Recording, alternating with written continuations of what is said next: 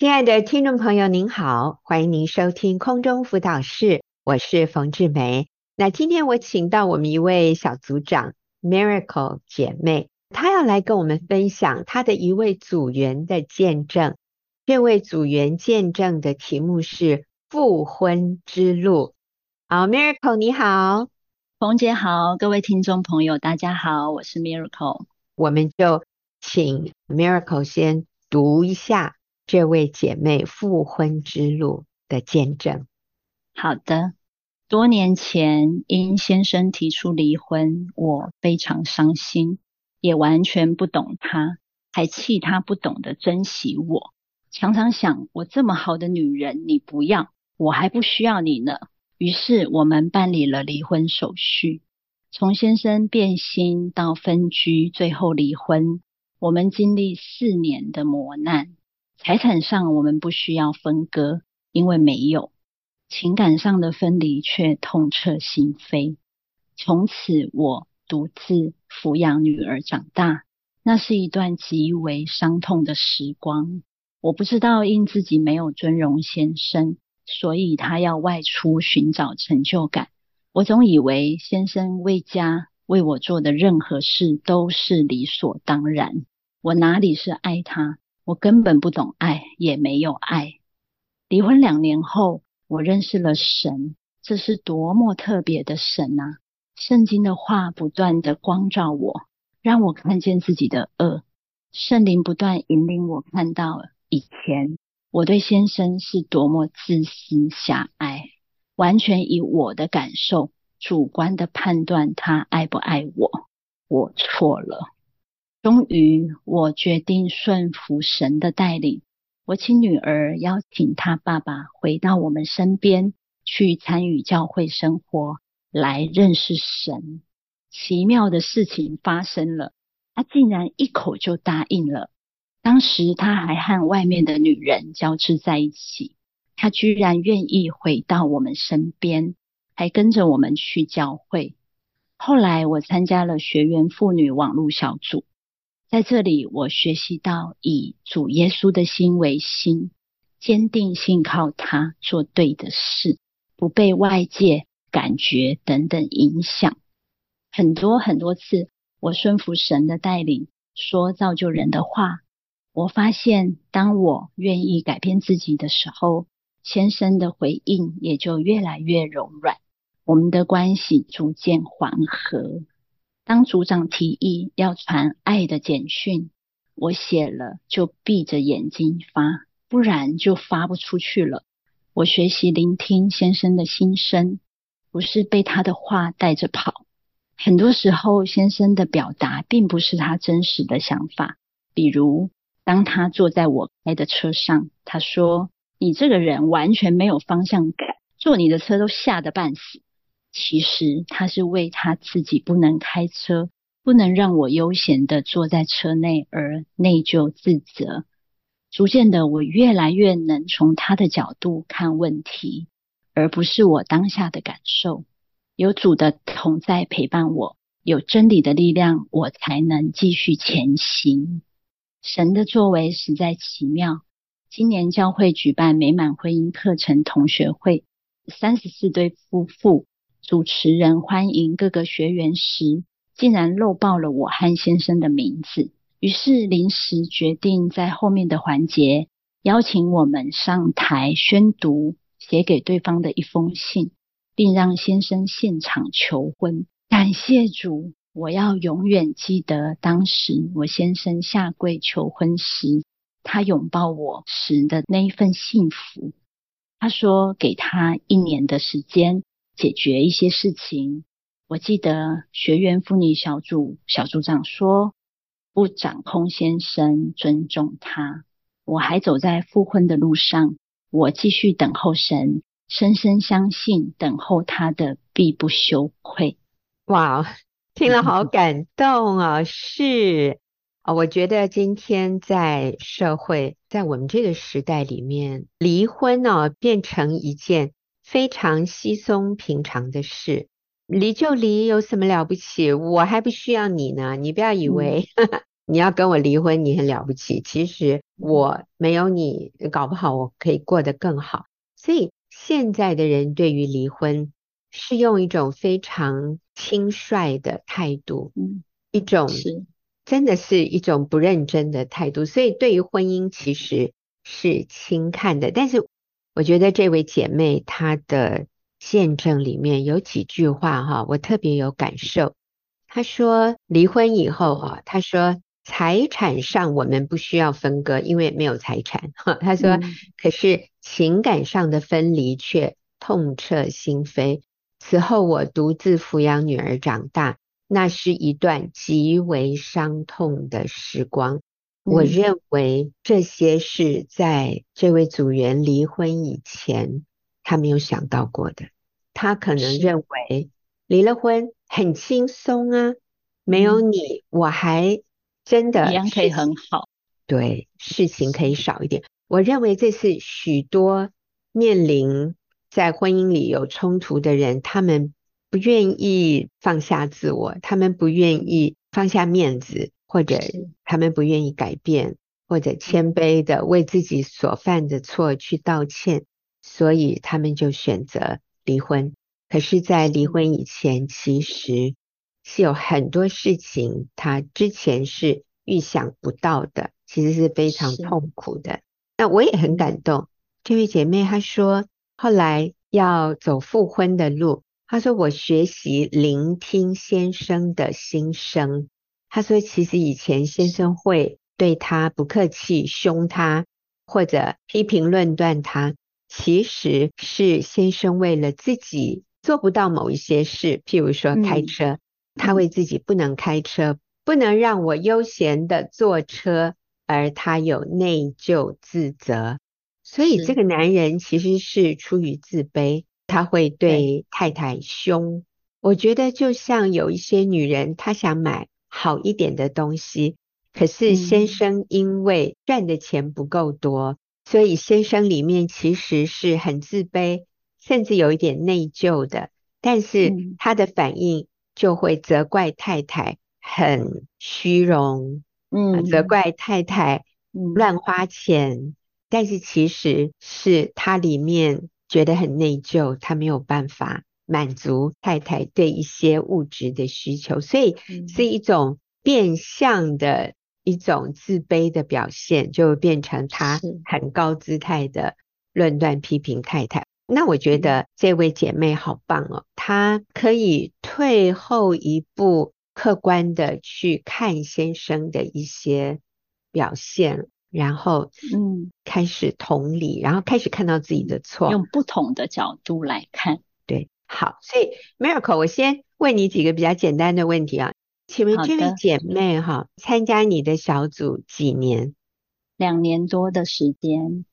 所以他来到小组的时候是已经离婚了，嗯、是吗？对。然后他也已经信主了。对，已经信主。哦、是。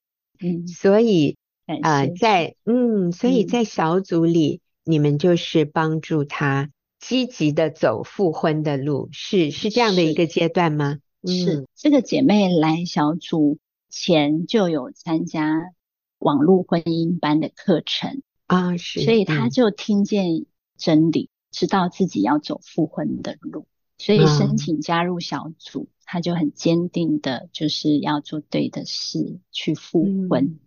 嗯，嗯哼，今天很多离了婚的人也会有另外一个观念，就是都已经离了，嗯、我们就不用走回头路了，我们就再找一个，搞不好会比以前更好。啊，很多人会有这样的想法，嗯，嗯，但是其实那是更困难的一条路，有太多过去的创伤没有解决，嗯、然后有太多的纠结没有化解，那当然还有最重要的就是孩子，孩子如果能够再一次看到爸爸妈妈彼此相爱，嗯、那这真是对孩子会是最大的一个医治。祝福和最好的一个榜样哈，嗯、所以我们真的是鼓励，如果已经离婚的人，我们看看愿不愿意来走这一条复婚的路啊。好，那我们休息一会儿，我等一下要再请 Miracle 姐妹跟我们说明一下哈，就是这位组员他走复婚的路，他遇到什么样的困难，让他做对了哪些事，以至于现在虽然他还在等候，但是我觉得我们好像越来越有盼望，越来越有力量了啊。好，我们休息一会儿。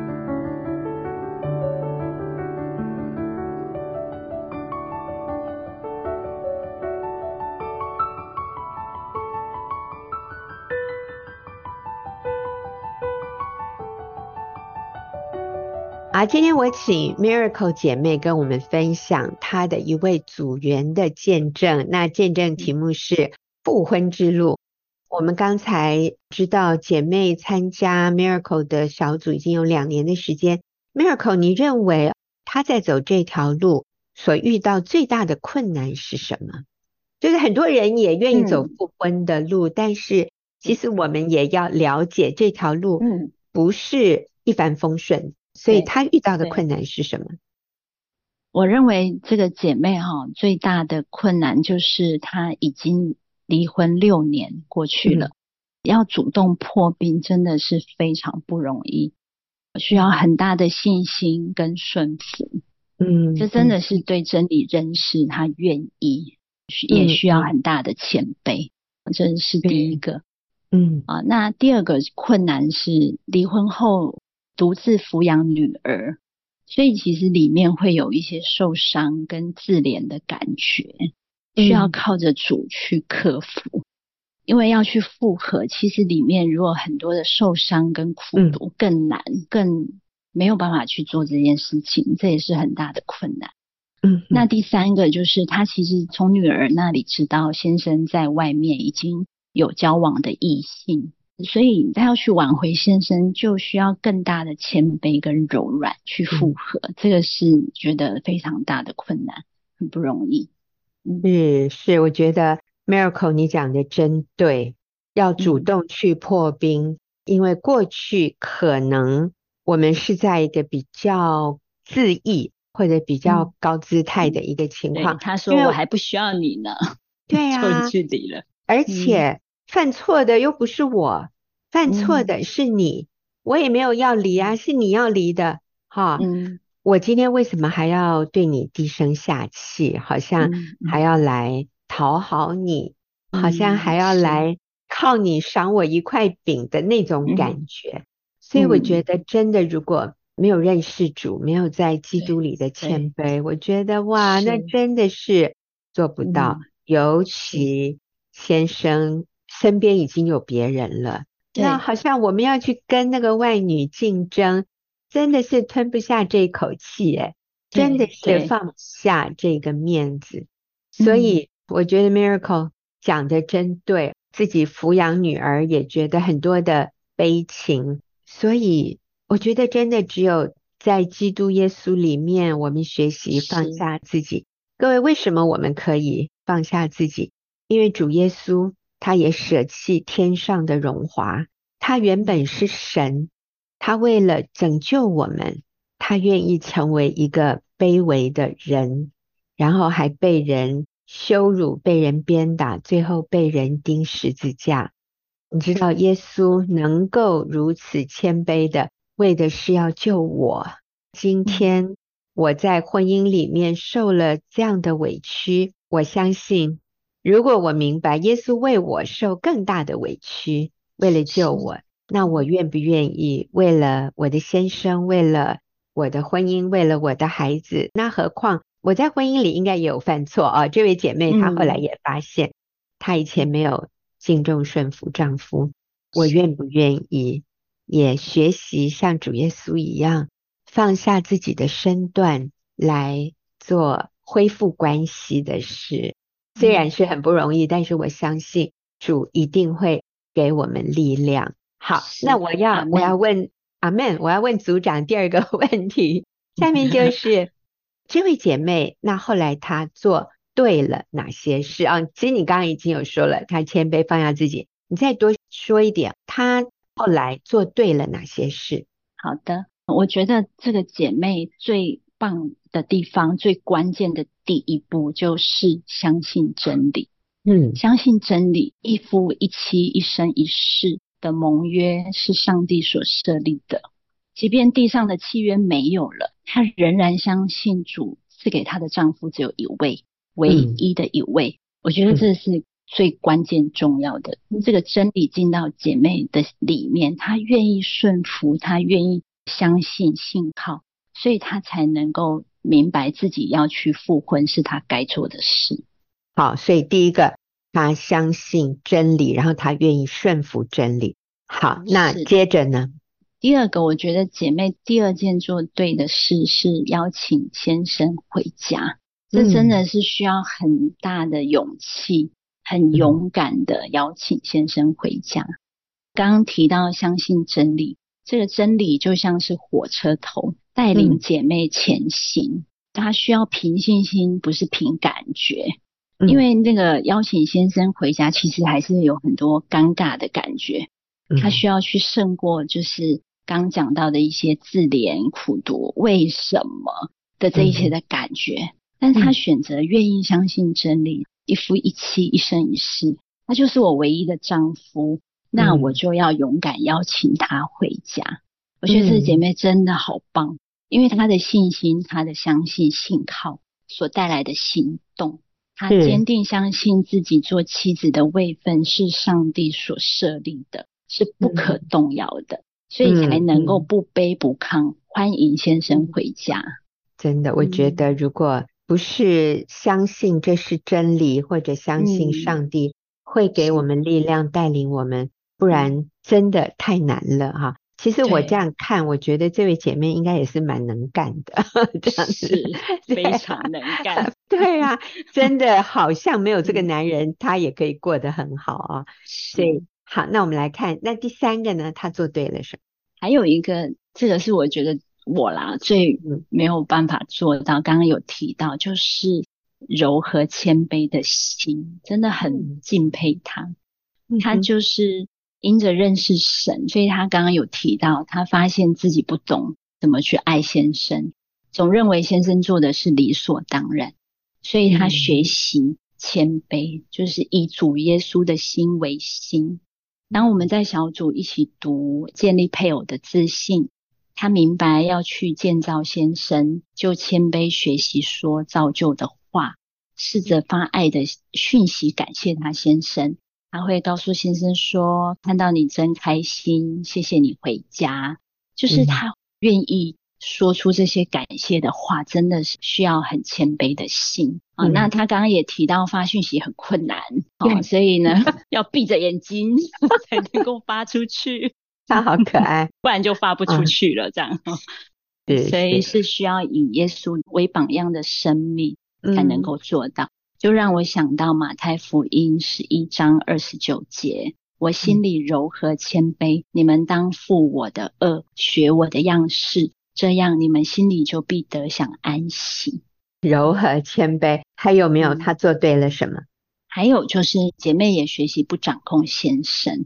他先生说要再给他一年的时间再复婚，那姐妹就把眼光定睛在主耶稣，嗯、把先生交给主耶稣管理，保持平静安稳的心，不掌控。嗯那就让我想到以赛亚书四十章三十一节，那等候耶和华的必重新得力，他们必如鹰展翅上腾，他们奔跑却不困倦，行走却不疲乏。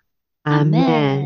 最后，我要请 Miracle 跟我们分享，身为一个组长，我觉得我们啊，可能听节目的很多的听众朋友，都是愿意帮助别人在婚姻上面、嗯。能够更幸福美满的。当我们陪伴一个这样的姐妹啊，我们说她是失婚的，或者是她想重建婚姻的，通常我们会遇到什么样的挑战？你遇到什么样的挑战？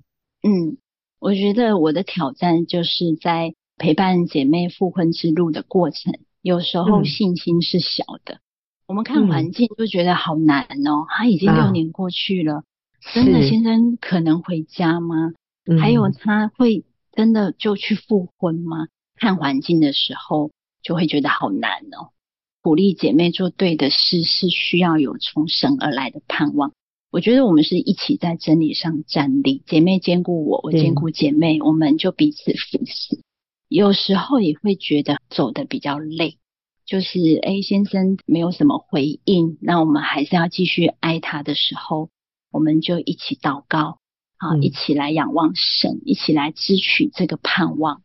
但是很奇妙，就是那个苦读就越来越少，就觉得啊，那是主耶稣的事，那我的事我就继续做啊。我觉得真是被主更新了以后，里面才能越来越轻省。嗯、我觉得我在这样的挑战里面，是姐妹帮助我更信靠神。然后每一次的恩典，每一次先生回家，然后还有他先带姐妹去旅游。我们就感谢赞美主，哇，好有恩典哦！嗯、就是就靠着这些恩典，然后我们就继续做对的事。我们会一起哭，一起祷告，嗯、一起来仰望神，被主更新，我们就一点一滴的信心往前行。那最后，我觉得我的挑战是，我的年纪比姐妹小，嗯，但但是感谢主，真理很强大。其实我觉得，觉得真理非常强大。嗯让我经历到使水变酒的神奇，嗯、就是我每次都觉得好感动。我、嗯、觉得啊，主真的是透过姐妹，然后让我去看到他的荣耀，让我经历到，当我们整组听到姐妹先生求婚的时候，哇，我们都欢呼，嗯、感谢赞美主。嗯嗯、那我我就想到约翰福音第二章啊，就是刚刚说使水变酒的神迹。第二章，酒用尽了，耶稣的母亲对他说：“他们没有酒了。”耶稣对佣人说：“把缸倒满了水。”他们就倒满了，直到缸口。耶稣又说：“现在可以舀出来了，送给管宴席的。”他们就送了去。管宴席的尝了那水变的酒，并不知道从哪里来的，只有舀水的用人知道。晚宴席的便叫新郎来。这是耶稣所行的头一件神迹，是在加利利的迦拿行的，显出他的荣耀来，他的门徒就信他了。们阿门。所以，我们陪伴、帮助这样的姐妹啊，我们也会被环境绊倒，我们觉得好难，然后走久了会觉得好累。是，刚才 Miracle 说组长的年龄。比组员的年龄还要小，搞不好还小很多哈。所以那怎么办啊？刚刚 Miracle 说，第一个是、嗯、我们也要操练信心，相信真理。他说真理的力量很强大，上帝的真理超越环境，超越我们的耐心，超越我们的耐力。神的恩典或者神的真理也超越。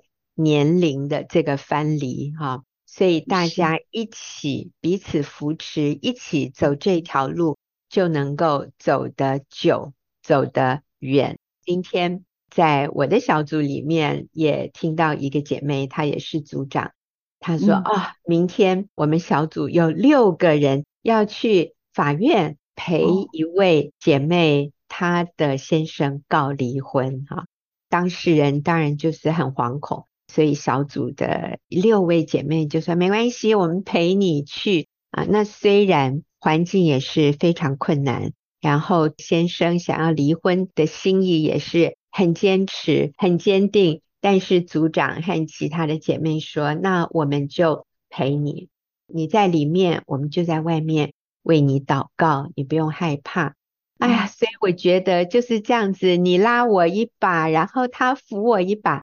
大家就越过，就是上帝也带我们一起越过这个困难，嗯、我就觉得好宝贵。嗯、所以呢，在走复婚之路的这一个过程里面，绝对有困难，有环境的困难，有时间的困难，有我们自己软弱、嗯、啊，我们的面子，我们的骄傲，其实这些都是困难。但是能够明白真理，谦卑顺服，坚定。和其他的好姐妹一起啊，如果你是男性，嗯、你也需要一个弟兄小组来扶持你，那这样就可以走得远，走得稳。哦，那今天好，谢谢 Miracle 跟我们分享。好，那我们休息一会儿啊，等一下我们要进入问题解答的时间。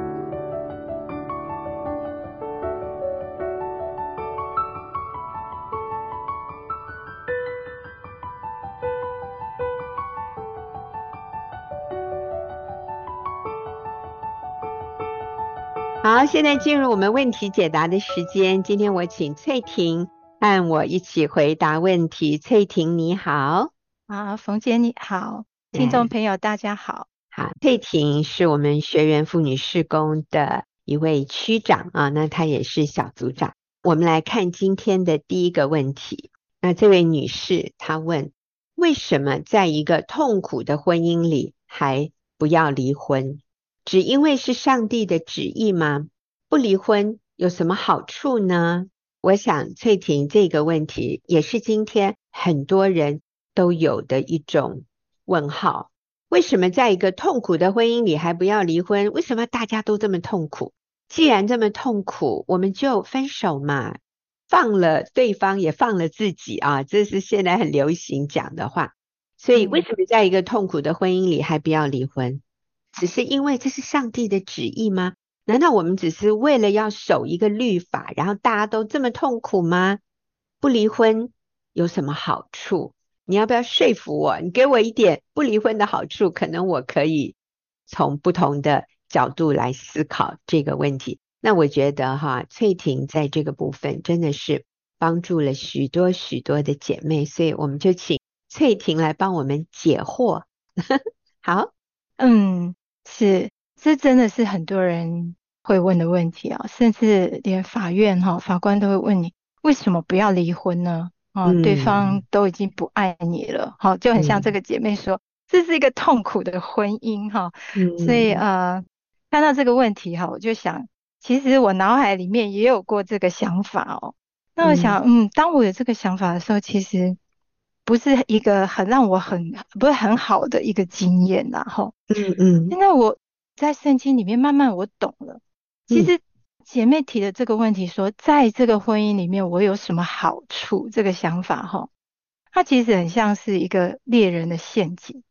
当我们靠近那个猎人放的那个陷阱哈，一步一步的接近他的时候，其实我就是慢慢的接近危险。当我踩到这个想法的时候，其实。我就被抓住了，那我被抓住就是我在婚姻里面很痛苦，我没有得到什么好处，呃，我很吃亏，嗯、哦，所以我就在里面就是受伤，还有挣扎，我到底要不要这个婚姻？在这个婚姻里面，我这一点好处都没有，这样，嗯，那其实呢，这个是一个我们要远离，还有在脑海里除去的想法耶，嗯嗯。不仅仅是婚姻触礁的人要除去这个想法，甚至连婚姻幸福的人也不可以有这种想法。说我在这个婚姻里面，我要得到的是好处，这样。嗯，我要得什么好处？我们都知道，任何一个人，我们想要看到坏处是很容易的，要看到好处就很费力。那就是为什么当人们想要想配偶的缺点的时候，可以毫不加思索的就说出一大堆，但是如果要说配偶的优点的时候，哇，就是努力的挤了很久才想到了少少的优点，在这个婚姻中找我有什么好处的想法，这样的情况其实会让很多人想要放弃婚姻。圣经说我们的心啊在哪里，财宝也在哪里。也就是说，我们把心放在什么地方，我们就得到了什么。这样，有人认为想要放弃一个痛苦婚姻，或许你要放弃的这个痛苦婚姻，哈，还有人会羡慕这个婚姻哦。我曾经听过有个姐妹说：“哎呀，当初她跟这个丈夫啊结婚，真是结错了。哎呀，这跟她相处真是痛苦死了。她很轻看她的丈夫，她曾经跟我说。”哎呀，这样的男人有谁会要？谁要就给他好了。结果他先生就外遇了，嗯、这样他就说：“嗯、哇，这样的男人不是没人要，是有人抢着 要。”哎呦，结果姐妹就后悔啦。哦，然后他就说：“哎呀，人家抢着要的时候，你才发现其实啊，哎呀，他不是没人要，是你把他看扁了。他就挽回他先生嘛。然后挽回的过程，他说他最艰难的就是放下自尊。嗯、我说哇，那你先生回转了，你不是说很棒很高兴？他说对呀、啊。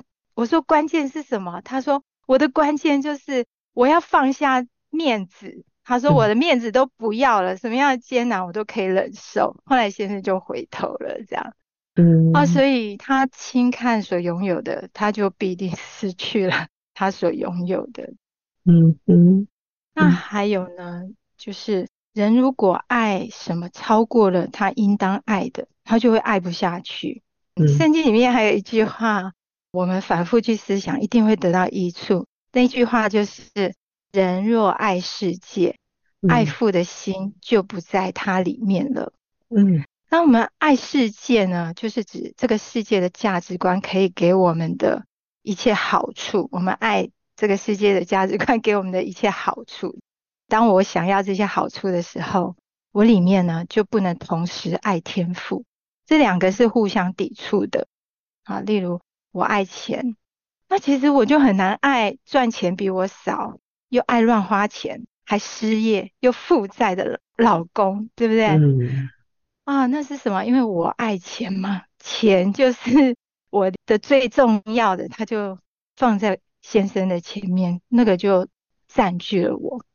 嗯，所以这个跟那个人若爱世界，爱父的心就不在他里面是一样的。如果另外一个，如果我爱自己，就是我期待有人了解我、关心我、爱我、看重我、听我说话、帮我做家事。就是很多人进入婚姻的期待，说哇，嗯、老公就是来服侍我，那我觉得被爱这样。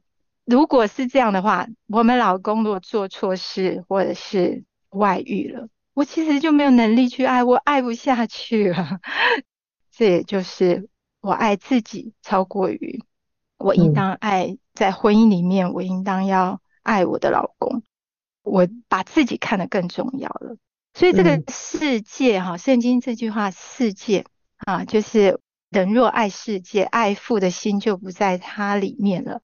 这个世界可以替换成任何一样东西啊，就是换成很多东西，都是可以占据你的内心里面的优先。当我爱不下去的时候，所以我真的是要想想看，我是将什么好处放在我的前面，挡住了我爱人的心。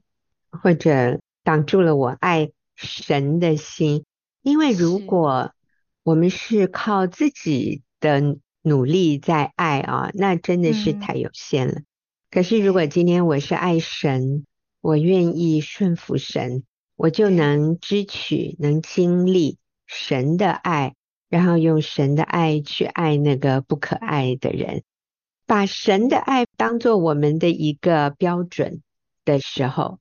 我们就会发现，哇，那人的爱好脆弱，好有限，非常有条件。我们就发现我们自己做不到。这时候我们来依靠神，然后你就发现说，当我用神的爱来爱我的先生，或者来爱我应该爱的人的时候，是可以做到的，是有能力的。而且当我们做到的时候，我们突然之间哈，会感受到自己有成长。我们里面的容量有被扩充，其实那是一种非常美好的，你要说成就感吗？或者感受到自己有长大，感受到自己有更稳定，那个里面就会有一种踏实感。这种踏实感是因为遵行神的旨意，因为我顺服神，然后我里面就立刻经验到从神而来的平安喜乐。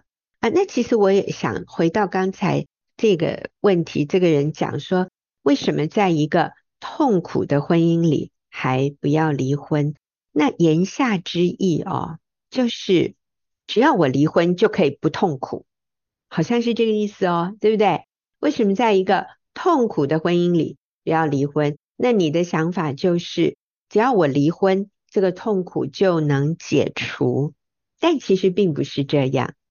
在一个痛苦的婚姻里，请记得，婚姻是两个人才能够构成一个婚姻，所以你在这一个痛苦的里面，其实你也有很大的贡献。我们常常以为今天我的痛苦是对方造成的，所以我只要把对方移除，delete，我只要把他从我的生命里面删除、挪去，我的痛苦就能结束。其实这是一个像刚才翠婷你说的，是一个陷阱，就是我们以为只要我把我认为造成痛苦的这个元素除去。我的痛苦就结束了，接着就是快乐的开始。这是一个陷阱，我们以为是这样，但其实不是。请记得，你也是造成痛苦的一个重要的因子。所以，你真的要把痛苦除去吗？那你也要被消灭。所以，所以这个不是解决问题、解决痛苦的方式。离婚不是解决痛苦的方式。那解决痛苦的方式是什么？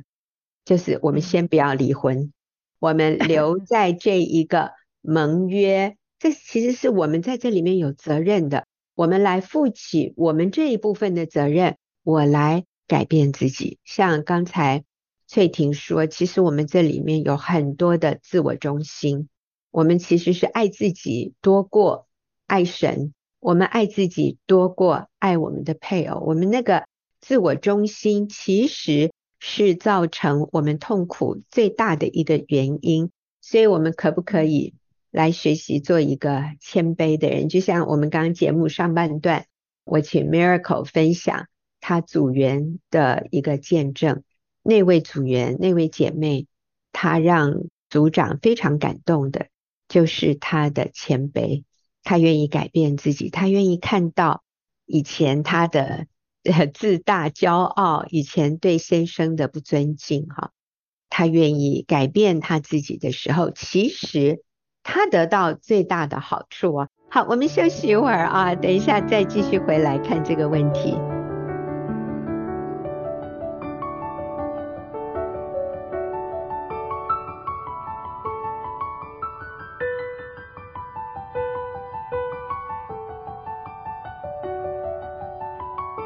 好，那我现在要请翠婷再继续啊，跟我们说一下不离婚有什么好处？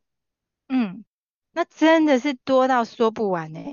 我们 我们觉得好难想哦。其实，如果你真的爱神，神就会告诉你不离婚有什么好处。那当你发现不离婚有好处的时候，它真的是多到说不完，因为你做一件对的事情所带来的影响，就是像骨牌一样，一个影响一个。所以真的是超乎想象的多和远，真的是说不完呢、欸。